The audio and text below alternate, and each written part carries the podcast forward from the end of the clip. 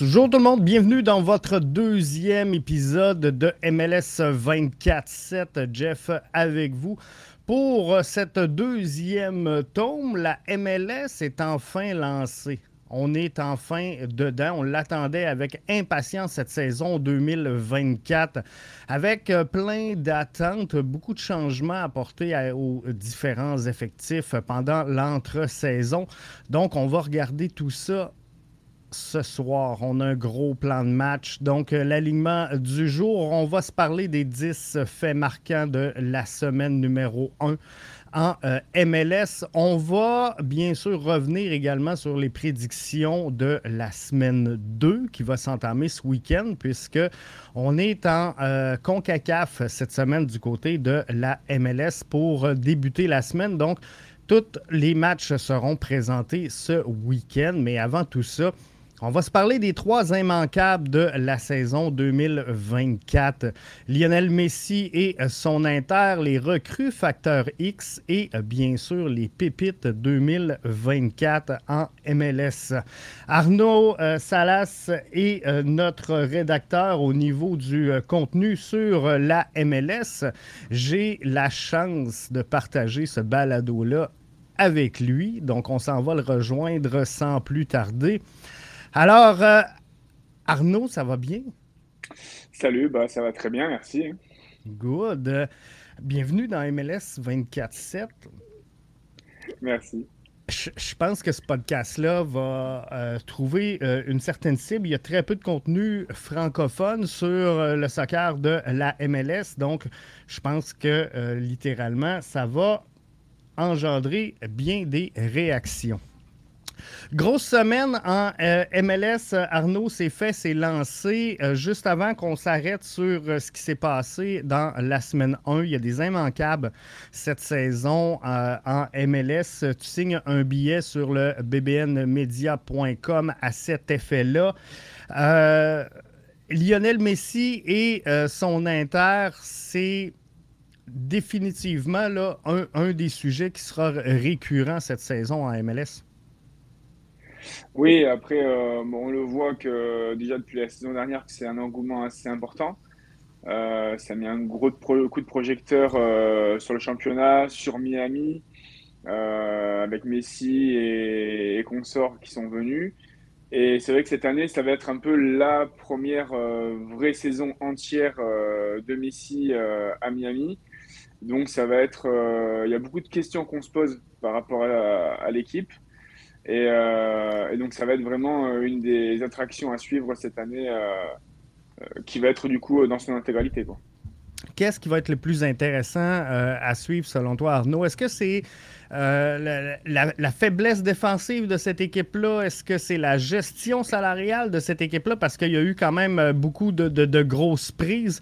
Est-ce que c'est la fraîcheur? Parce qu'on le sait, euh, ils ont fait beaucoup de kilométrage dans, l'entre-saison, l'Inter de Miami. Ouais, c'est exactement ce que je dis dans mon billet. C'est que il y a beaucoup de questions qui vont se poser. Ça va être déjà l'adaptation euh, euh, de, l'équipe en elle-même, de tout l'effectif.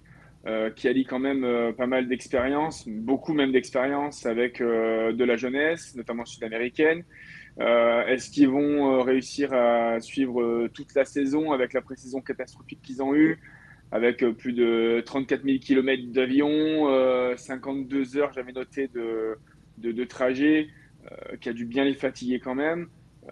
donc, en plus de ça, l'inégalité est assez marquée pour le coup entre les forces offensives et la défense. Heureusement qu'ils ont Calendar derrière qui a montré que ce week-end qu'il fallait compter sur lui et qu'il allait pouvoir justement euh, peut-être un peu redresser la barre. Mais bon, euh, je suis pas sûr que lui tout seul il y arrive. Euh, mais voilà, il y a plusieurs, plusieurs facteurs qui font qu'il y a plusieurs questionnements qu'on va se poser tout au long de la saison par rapport à Miami. Tu le mentionnais, plusieurs jeunes talents sud-américains, Arnaud, avec cette formation-là. On peut penser à, à Redondo, à euh, Farias. Mais euh, tu signais un billet d'ailleurs là-dessus sur les, sensations sud-américaines. C'est une pépite qui, est disponible pour la, la MLS et ces jeunes talents sud-américains-là pourraient un peu être une mine d'or pour la MLS. Alors oui, c'est une mine d'or. Après, on sait très bien que depuis quelques saisons, c'est déjà le modèle un peu de recrutement des autres clubs. Donc au final, on les critique pas mal sur le fait qu'ils recrutent des stars vieillissantes européennes à juste titre. Euh, mais ils gardent quand même euh, cette charnière de Sud-Américains euh, potentiellement talentueux. Et l'avantage qu'ils ont aussi, c'est que du coup, ils vont être pas mal, ils vont être bien, bien encadrés par ces stars-là. Ils vont beaucoup apprendre d'eux. Donc, il se peut aussi, par contre, du coup, que ces joueurs-là, ils éclorent plus facilement et plus rapidement grâce à grâce au talent de chaque ligne quasiment euh, qui a, qui, avec qui ils vont pouvoir se former. Quoi. Que euh, va changer euh, Lionel Messi dans cette approche-là de la MLS? On le sait, l'Inter de Miami sera cette saison la formation la plus vieille du circuit. Donc, fort possiblement que Lionel Messi va amener beaucoup de, couverture sur la MLS pourrait convaincre quelques grands talents internationaux de se greffer au euh, circuit Garber. Euh, mais, mais, que va changer le plus Messi en MLS, tu crois? Bah, sportivement, déjà, euh, ça, on l'a vu lors de la League Cup. Encore faut-il qu'il soit sur le terrain et qu'il ne soit pas blessé ou trop, trop ménagé. Mais sportivement, c'est sûr qu'il va apporter. Après, il euh, faudra juste voir si euh, s'il passe son temps à marcher euh, comme il a pu le faire à Paris, ça va commencer à peut-être poser problème. Déjà que la défense n'est pas aidée, mais après médiatiquement aussi, c'est sûr que ça va, ça va beaucoup, ça va beaucoup attirer que ce soit le spectateur, que ce soit le téléspectateur, donc dans le stade, hors du stade, médiatiquement. Euh, je pense que cette année, vraiment, euh, le championnat peut être euh, de plus en plus couvert par les médias mondiaux, européens, notamment européens pour le coup. et son, on va dire que son, sa compétition, il, a, eu deux saisons en fait la saison dernière. Il a eu la League Cup où il a brillé. Et il a sa deuxième partie de saison où il, ben, on ne le voyait pas parce qu'il était blessé, parce qu'il était ménagé, parce qu'il n'a pas beaucoup joué. Donc là, ça va être vraiment un, un, test pour lui, pour voir si euh, il a toujours les cannes, il a toujours les jambes, et euh, si tous les espoirs sportifs placés en lui, parce que ça reste aussi des espoirs sportifs, pour euh, Miami, vont, vont leur permettre d'atteindre les objectifs, au moins déjà des playoffs cette année. Je pense que ça va être l'objectif au, final. Ils vont jouer plein de sous-tournois, on va l'appeler comme ça. Mais Miami, pour moi, en, 2024, ça va être des, séquences de jeux qui vont être importantes. C'est comme ça que je le vois. Un autre point qui euh, va être euh, important dans cette saison-là à surveiller, c'est euh, les recrues. gros recrutement à l'international pour euh, la MLS, euh, énormément de joueurs qui sont arrivés. Est-ce que les, recrues chères sont le, facteur X de réussite? Alors, on a vu que ce n'était pas spécialement facteur de réussite, mais ça va être aussi justement euh, ce qu'on va voir notamment avec Los Angeles Galaxy qui a recruté pour plus de quasiment 20 millions de dollars de recrues. Euh, on verra si, si les montants, s'il y a eu pas mal de montants, euh, records qui ont été battus aussi cette saison, avec euh, Peter Musa, Hugo Sipers, Gabriel Peck aussi. Ce sont pas mal de joueurs qui ont coûté cher. Maintenant, il va falloir qu'ils s'adaptent et qu'ils répondent vite aux attentes. Parce que s'ils se font tarder, c'est vrai que ça risque d'être compliqué après. Parce que euh, il y, en a énormément. Tu parlais de 20 millions, là, le LA Galaxy. Euh, c'est quand même énormément euh, d'argent. Il y a FC Dallas, il y a Chicago Fire qui ont recruté énormément. CF Montréal qui est allé chercher du côté des agents libres Joseph Martinez. Et il y a la star Louis Muriel du côté d'Orlando qui devrait commencer là, prendre ses premières minutes euh, en cette deuxième semaine d'activité. Il ne faut pas oublier aussi le recrutement de Colorado d'ailleurs, qui, ont oh fait, qui, ont, fait venir euh, Mialovic, euh, Stéphane, ils ont fait revenir Sam Vince.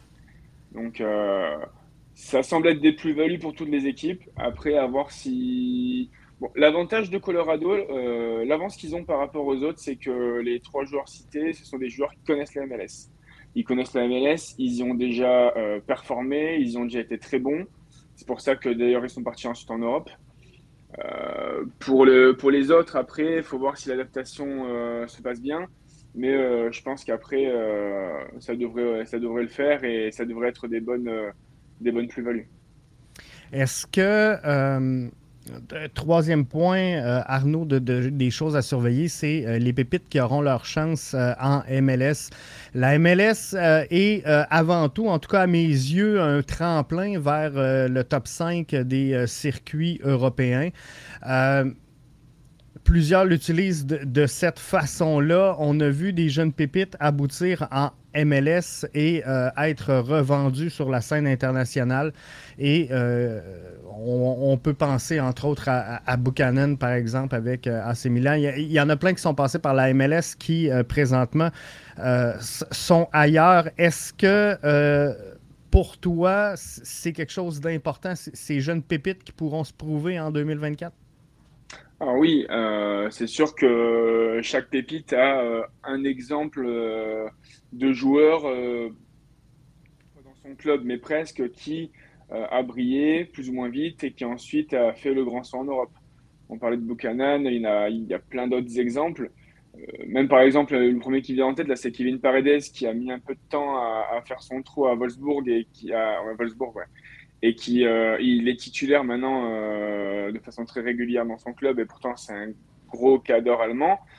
Euh, là, après, moi, je me suis focalisé aussi dans mon papier, surtout sur, les, sur des pépites qui vont exploser, enfin, qui vont exploser, non, qui vont, qui devraient, qui pourraient se révéler euh, en MLS euh, alors qu'ils n'ont pas joué quasiment et qui viennent de la MLS Next Pro.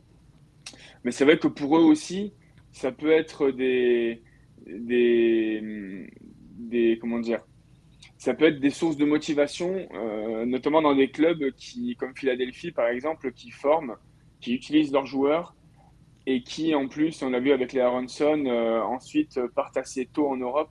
Ça peut, ça peut, ça, peut pousser et tirer tous les, tous les joueurs, euh, aussi jeunes soient-ils, vers le haut. Donc ça, c'est aussi très intéressant par rapport à cette ligue-là. Il y en a énormément des, jeunes talents dans cette ligue-là.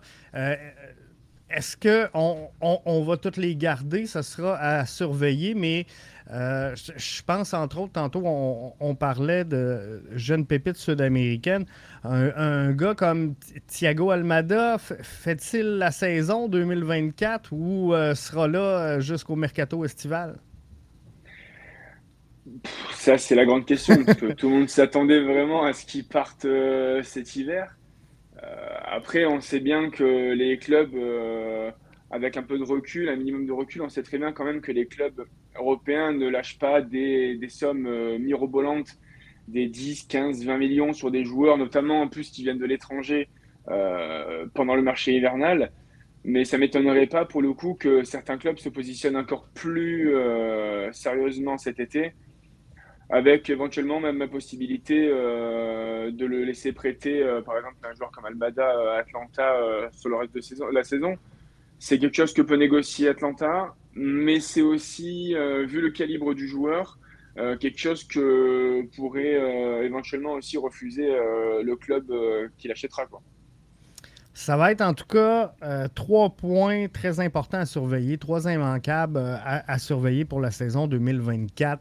J'invite les auditeurs, les auditrices à euh, lire le billet d'Arnaud qui est disponible au www.bbnmedia.com. En rafale, Arnaud, 10 points sur la première semaine en MLS. vraiment plaisant de voir autant de monde. Ça a afflué pour cette première semaine. 353 455 fans au tourniquet pour le premier week-end de euh, la MLS. Je pense Charlotte frôle les 62 000. On peut parler d'un succès pour le, lancement de cette première semaine. Ah oui, clairement. Et c'est pas uniquement dû du coup à Messi, parce que Messi n'a joué que dans un stade et n'a pas joué ailleurs. Donc euh, ça démontre aussi l'engouement. Après, l'avantage aussi, euh, donc de ça, on l'a vu tout au long de l'intersaison cet hiver, c'est que évidemment, l'arrivée de Messi, ça a fait exploser aussi les, abonnements à l'année de, chaque club quasiment. Donc forcément, même si les équipes ne reçoivent pas forcément Miami, euh, ils se sont, euh, ils ont pris l'abonnement, donc ils vont aller voir l'équipe euh, tout au long de la saison jusqu'à ce qu'ils reçoivent Miami ou non. Mais, mais ça démontre que l'engouement est encore plus important d'année en année et, on le voit de toute façon chaque saison.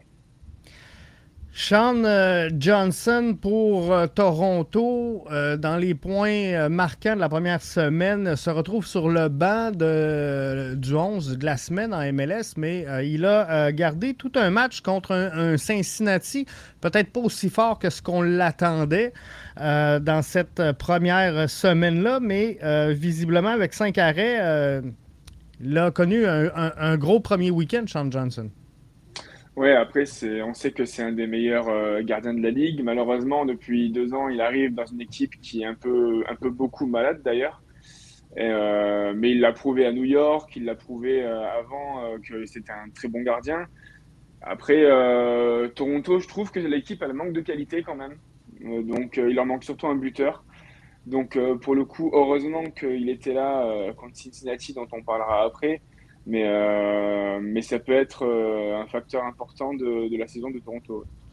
Euh, je pense que oui, définitivement. Et comme tu le mentionnais, c'est pas facile pour Toronto de, créer un lien. J'espère que John Herdman, ancien sélectionneur canadien, va réussir là, à unifier tout ça.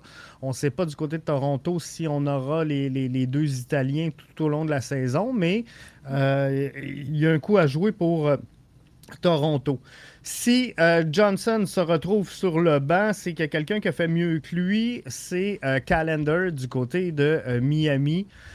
contrairement à, Toronto, j'ai l'impression que Miami, le problème, il sera beaucoup plus défensif qu'offensif. Ouais, on en parlait tout à l'heure. Calendar, c'est vrai qu'il a, il a un peu porté, pour le coup, un peu à bout de bras l'équipe. Il est complètement rentré dans la tête de Ricky Puig, pour le coup. Euh, tous, les, tous les arrêts qu'il a fait, notamment sur penalty euh, face à lui. Euh, et justement, lui, je le nomme aussi comme le facteur X, pour le coup, de vraiment de Miami. Parce que moi, je pense que quand même, il faut un, une colonne vertébrale dans une équipe. Il faut un grand gardien, il faut un grand défenseur central, il faut un grand milieu et il faut un attaquant de pointe de référence. Euh, ils n'ont pas leur grand défenseur, mais ils ont quand même leur gardien, euh, leur gardien de référence euh, qui pourrait compenser du mieux qu'il pourra, on va dire, le, les errements défensifs de Miami dans cette défensive-là de Miami, il y avait euh, un ancien du CF Montréal, Kamal Meller, joueur de, sélection canadienne, qui a pris la route des Timbers de euh, Portland et euh, ils ont connu un, fort début, les, Timbers, surprenant un peu tout le monde.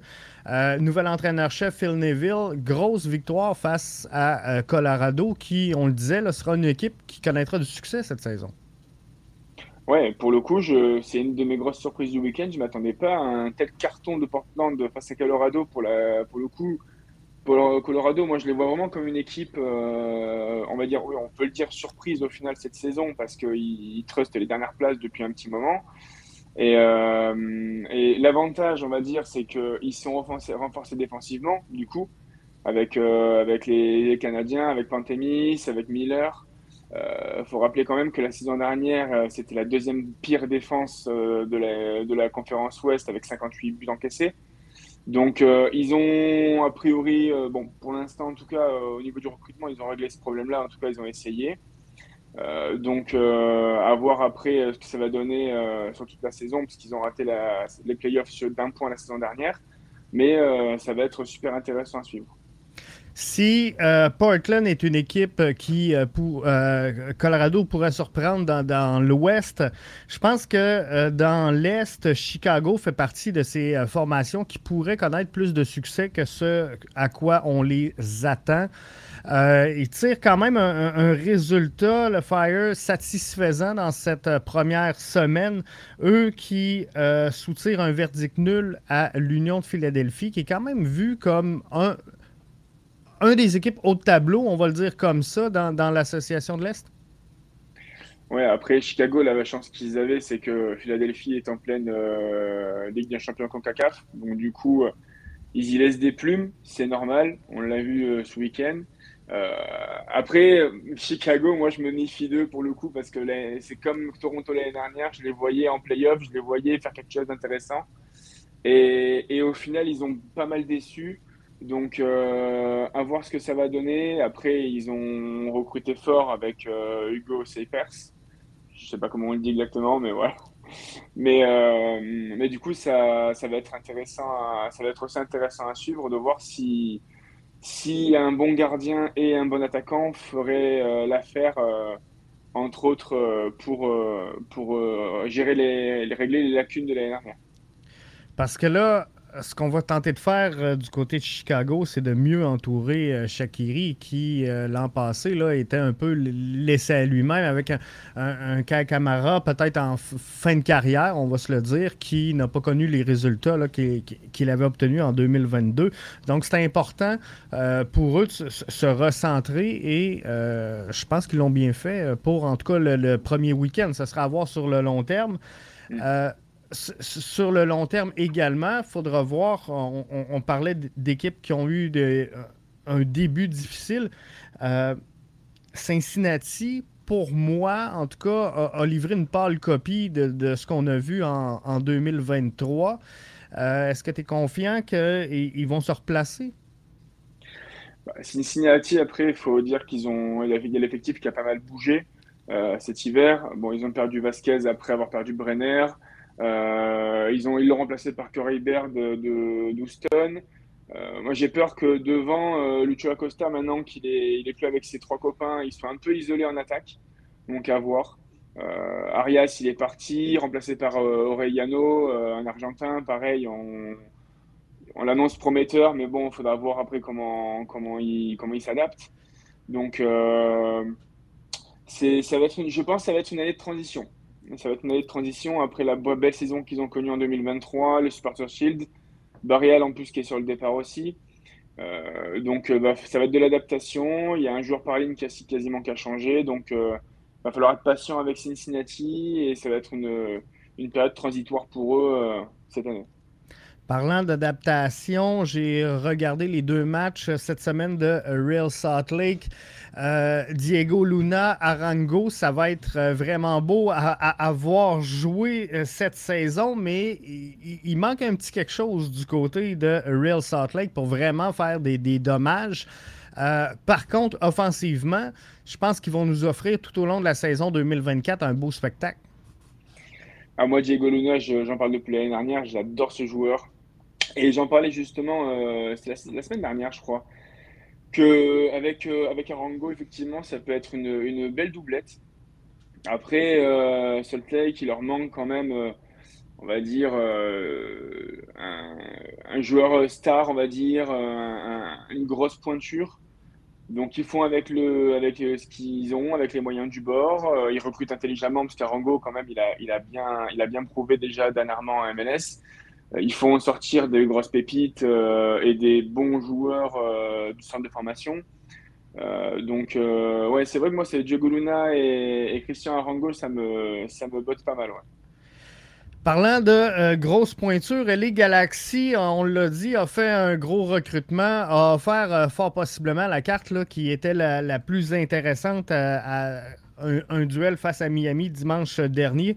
Euh, Pencil, Peck, Puig, euh, ça risque de faire mal aux, défensives adverses. Euh, dans ce match-là, on a vu un Gabriel Peck entrer très tard dans le match. Ça, on devrait se réajuster là, tranquillement, pas vite, du les Galaxy, mais ça aussi, là, on, parle d'une belle doublette, Diego Luna, Arango, mais le, le, trio Pencil, Peck, Puig, ça risque de faire beaucoup de dommages euh, cette saison. Ouais, après, euh, on sait que les Galaxies, euh, ça a toujours été tout, toujours, mais tout pour l'attaque et on délaisse un peu la défense. Donc, une fois de plus, ils l'ont prouvé en recrutant offensivement. Deux joueurs désignés, boum, ok. franchement, ouais, ça, annonce une bonne, une belle saison. Ça va être intéressant à suivre. après, voilà, c'est comme comme à chaque fois. Il hein. faut voir s'ils se crachent pas, s'ils crachent pas derrière, parce que s'ils marquent 4 buts et qu'ils en prennent 6 à chaque fois, ça va être compliqué. Mais, mais ce sont des joueurs qui vont être, qui vont être sympas à voir. Tu parlais tout à l'heure, euh, Arnaud, de, l'importance d'avoir une bonne colonne vertébrale en MLS, donc euh, un gardien de but de qualité, un bon défenseur central, euh, un, bon milieu, une, bonne attaque. Euh, on, semble se diriger vraiment sur des investissements offensifs à travers la MLS. Euh, visiblement, on semble mettre l'emphase sur l'attaque. J'ai été surpris, je vais être franc avec toi, Arnaud, du, très peu de buts qui ont été marqués dans cette première semaine d'activité. On a vu beaucoup de verdicts nuls, beaucoup de 0-0. Est-ce que tu es, surpris par le fait que, offensivement, avec autant de ressources, obtienne si peu de résultats? surpris, pas tant que ça, parce que pour le coup, euh, c'est le premier match de la saison. Les joueurs sont quand même en manque de rythme. Ça fait quoi euh, Trois mois que la MLS s'est terminée. Il y a aussi pas mal euh, de mouvements, donc il y a pas mal d'adaptations à faire à travers les effectifs. Et en plus de ça, comme chaque année, il y a, bon, particulièrement cette année, en plus, il y a beaucoup d'équipes qui sont en lice pour la, la, la CONCACAF Champions Cup. Donc euh, les équipes font tourner ou se réservent un peu pour ces matchs-là. Euh, parce qu'on est vraiment en plein milieu, on est entre le match aller et le match retour, donc forcément euh, ça crée un, décalage de dynamique et, pas mal de fatigue. Donc je suis pas plus étonné que ça. Je pense que là, une fois que les, les clubs seront éliminés, j'espère pas quand même, mais au compte-goutte de, la Ligue des Champions et qu'en plus la saison aura bien commencé, là on va pouvoir commencer, on va pouvoir euh, voir pas mal de, buts euh, une fois que toutes les équipes seront bien rodées. D'ici à ce que les équipes soient bien rodées, un des problèmes majeurs de la MLS, et on, entend, on en entend euh, très peu parler, puisque maintenant la MLS contrôle quand même le pas mal l'essentiel de son contenu avec euh, Apple Pass euh, euh, principalement et très peu de couverture, donc médias mainstream à travers le circuit. un des dossiers donc qui on n'entend pas énormément parler est le dossier de l'arbitrage. J'en ai parlé un peu la semaine dernière. Je trouvais que malgré le conflit qui faisait rage en MLS, c'était quand même bien fait. Euh, dans l'ensemble des matchs. Ceci étant, euh, j'ai fait cette déclaration avant le match Miami-LA Galaxy où euh, pour moi c'était un match affreusement arbitré. Il, faut que la MLS trouve rapidement, Arnaud, un, terrain d'entente avec ses arbitres. Ouais, c'est exactement le, le, sens du poste que j'ai fait hier c'est que, bon, ils ont trouvé une solution de remplacement, c'est bien, mais, on va dire que déjà la VAR a beaucoup, beaucoup, beaucoup sauvé les arbitres. Euh, je crois que j'ai décompté, euh, sans voir tous les matchs, j'ai décompté euh, plus d'une dizaine d'interventions de, la VAR pour des décisions importantes, pour des buts acceptés ou refusés ou autres. Et on critique assez déjà l'arbitrage en MLS de manière globale, mais en MLS aussi. Euh, mais euh, c'est vrai que faire euh, arbitrer des joueurs, des arbitres amateurs, des arbitres qui jouent en troisième division ou qui ou qui sortent de la retraite, c'est compliqué à gérer. Et ça, les joueurs, ils le savent aussi. Ils en jouent. Je les ai rarement vus autant râler après n'importe quelle décision arbitrale que, que ce week-end. Euh, tout était prétexte justement à contestation, parce qu'ils en jouent, ils font exprès, ils savent que, euh, que les arbitres, eh ben, derrière, ça, ils n'ont pas l'expérience des, habituels, ils vont cogiter, ils vont peut-être après changer de, leur fusil d'épaule sur une action, sur une autre action. Il faut vraiment que, ça, que le local se soit levé parce que ça va pas être tenable, euh, non seulement au niveau des joueurs, par rapport à la santé des joueurs, euh, qui soit un maximum préservé, mais aussi par rapport à l'équité sportive, que, que, le championnat soit, soit pas trop faussé. Quoi. C'est euh, au final 14, 14 révisions de l'AVAR. Euh, ah, donc c'est énorme. Et, et ça, c'est ceux qui ont été faits. Il y a d'autres décisions qui auraient pu être contestées, mais effectivement, on sent les joueurs mettre une pression pour tenter d'influencer l'arbitrage. Donc, il faut adresser assez rapidement cette situation-là. On termine euh, le euh, balado, Arnaud, en se parlant des matchs euh, qui prendront l'affiche cette semaine. On va y aller rapidement là, en rafale, si tu le veux bien, de nos prédictions. Minnesota reçoit Columbus en ouverture de la carte. Moi, je vois une victoire de Columbus, même s'ils sont sur la route. On sait que les matchs à domicile, en tout cas les équipes favorites, sont, sont souvent celles à domicile. pour moi, Columbus aura le dessus sur Minnesota. Tu vois tout ça? Ouais, moi j'ai du mal avec les prédictions, moi, à chaque fois. C'est très compliqué de prédire en MLS, c'est très très compliqué. Euh, ouais, après, on sait que les équipes à domicile, elles ont toujours l'avantage à chaque fois. Donc, euh, on va dire victoire euh, au match nul. Un match nul, parce que ça reste Columbus quand même. Ça reste Columbus, ça reste une grosse équipe. Et, et Minnesota, ils auront le nouvel entraîneur que depuis, que depuis très peu de temps. Donc, le temps qu'ils mettent tout en place, etc., euh, on va dire qu'on peut, on sur un petit match nul. Quoi. LAFC de passage à euh, Salt Lake. Euh, pour moi, Salt Lake est à la maison. Ils ont déjà deux matchs quand même dans les crampons. Donc, on peut-être un peu le, momentum. LAFC, toujours là, rien de nouveau dans le dossier Carlos Vela. je pense que Salt Lake, malgré certaines lacunes défensivement, pourrait avoir le dessus sur LAFC? Euh, moi, je pense que la fatigue, elle peut jouer quand même. Hein. Sachant qu'en plus, LAFC, ils ont fait un, beau match contre euh, les Sanders, contre Seattle. Euh, pour changer un peu, moi, je pense que LAFC, ils peuvent ils peuvent l'emporter. Parce qu'après, Real Salt Lake, ils ont pas mal de fatigue accumulée. Ils ont déjà fait trois matchs. C'est. Ouais. Moi, je mise surtout sur l'expérience et de la fraîcheur. Orlando sera de passage à Miami. Euh, ça sera jamais facile d'aller jouer à Miami, je pense, cette saison, mais euh, Orlando euh, joue ce soir quatre matchs en deux semaines pour eux. Je pense qu'il y aura un peu de fatigue. Ça pourrait ouvrir la porte à Miami, donc je vais mettre Miami vainqueur. Ouais, pareil. pour le premier match. Non, deuxième match pour le coup à domicile, ouais, ouais, ouais. la fatigue va jouer va falloir beaucoup surveiller comme ce week-end les, équipes qui ont joué à CONCACAF. Euh, mais Miami, je pense, euh, peut tirer son épingle du jeu là-dessus. Charlotte est de passage à Vancouver. Vancouver à la maison. Euh, Charlotte, c'est pas tout à fait ça. Il va manquer un peu de recrutement, un peu de construction dans cette formation-là. Je vais y aller avec Vancouver, je pense. Ouais, Vancouver, en plus, si je dis pas de bêtises, ils n'ont pas joué ce week-end, donc ils seront frais. Et euh, ils ont une belle équipe. C'était la belle surprise de 2023. Ils recrutent de mieux en mieux. Donc euh, Vancouver, ouais. ouais, Chicago euh, reçoit Cincinnati. je le mentionnais tantôt, je suis un peu déçu de Cincinnati. C'est une pâle copie de l'édition 2023. je pense que Chicago aura le déçu à la maison.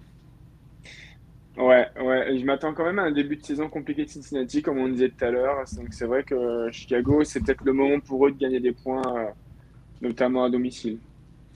Montréal sera de passage à, Dallas. Euh, je peux pas mettre Montréal gagnant à Dallas, mais je, vais y aller d'un match nul. Je pense que euh, le CF Montréal a offrir une bonne prestation pour cette première semaine-là. Quelques ajustements du nouvel entraîneur-chef Laurent Courtois ont construit sur la première semaine. Je pense qu'ils pourront soutirer un verdict nul. Oui, le nul est possible. Après, moi, je mettrais aussi éventuellement peut-être plus l'accent sur Dallas, parce qu'offensivement, ils sont très bons. Donc, euh, ils peuvent, euh, ils peuvent faire mal à Montréal, je pense quand même. Mais euh, ouais, le, nul se joue aussi. Red Bull est à euh, Houston. Houston impliqué en CONCACAF cette semaine. Red Bull, à un moment donné, Fosberg va éclater. Mm. Est-ce que c'est bon cette semaine? en plus hein? Ben, vraiment, bonne mm. première entame.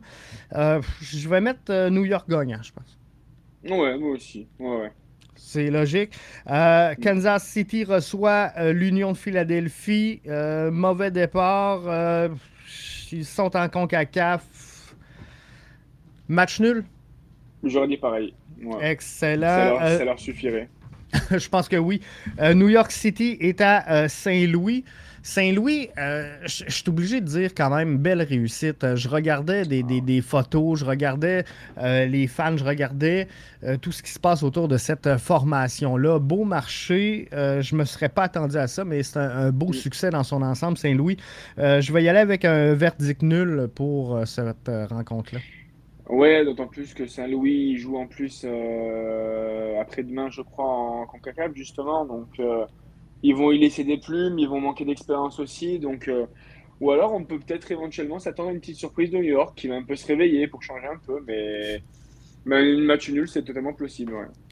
Nashville est à euh, Colorado. Euh, Nashville, mauvais début de saison la semaine dernière. Mouktar blessé. Nashville en CONCACAF je pense que Colorado voudra se remettre de, mm. cette correction face à Portland devant les siens en plus. Je pense que mm. Colorado a le dessus. Ouais, ouais, je pense pareil. Euh, Portland à la maison, d'après moi, aura le dessus sur euh, DC United qui euh, démontre un excellent début de saison. Portland, DC United, c'est faible un peu, on, va se le dire. je donne l'avantage à Portland. Ouais, Portland, après avoir si euh, Benteke nous sera quand même triplé, comme ce week-end. il, pourrait, il pourrait. Mais ouais, non, je pense que Portland, maintenant qu'ils ont réglé leur problème défensif, ça va rouler. Je sais pas si Evander sera là, euh, vu qu'il n'était pas là ce week-end. J'ai pas regardé ce qu'il avait, je sais pas s'il est blessé ou autre.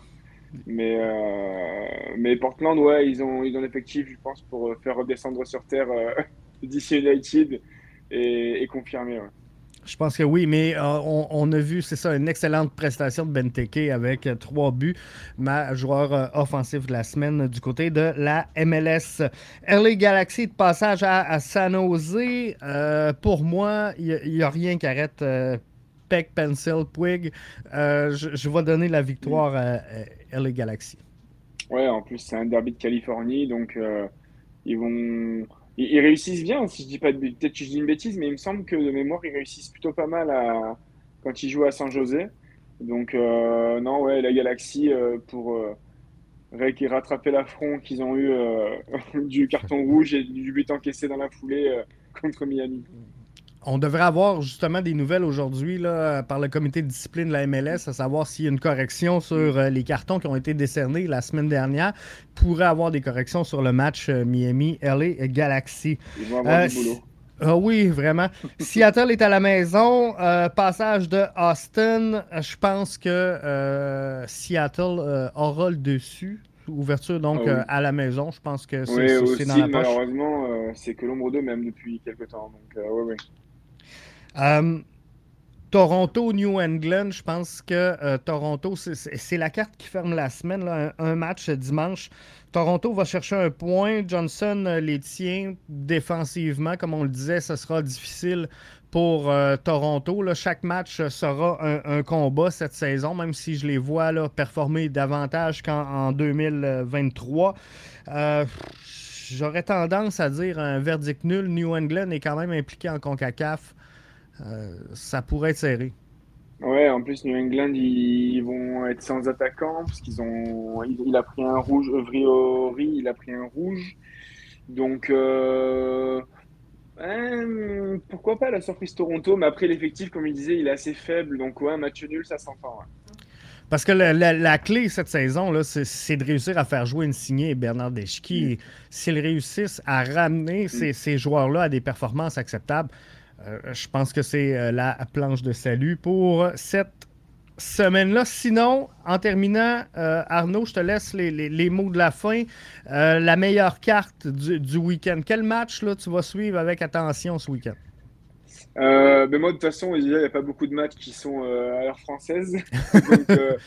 moi, je sais que ben, par exemple, euh, il y a Minnesota Columbus ou Salt Lake LAFC à 20h. Donc moi, je vais plutôt me pencher sur euh, Salt Lake LAFC.